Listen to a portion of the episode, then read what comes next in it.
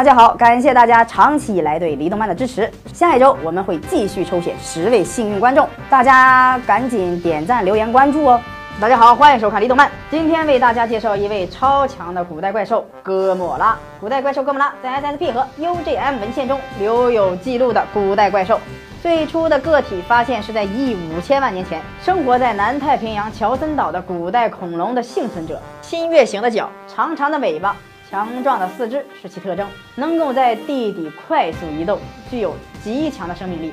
被切断尾巴后进入暴走状态，在战斗中以强大的实力轻松打倒初代奥特曼。而大阪城当时也被哥莫拉破坏，被 SSSP 使用的麻醉弹麻醉之后，以三架微托空运到日本。参加大阪城的万五国博览会，但是麻醉弹在中途受到温度的影响而提前失效，SSSP 不得不把哥莫拉从两万米的空中坠落，但哥莫拉并未摔死，并且十分的愤怒，力量大大提升，最后再次和初代奥特曼交战中被初代奥特曼的姿态修姆光线打败。哥莫拉可不只有这一只。二代哥莫拉与初代奥特曼中登场的哥莫拉没什么关系。远古时期，三万年前钻入地底冬眠的爬虫类，因受到地热以及地壳运动的影响而变成了怪兽哥莫拉二世。在为了阻止地底人侵占地面世界的地球防卫军的进攻下苏醒过来，并且出现在地面上。外貌与哥莫拉有着很大的区别，月牙形的脚后还有着两个朝下的脚。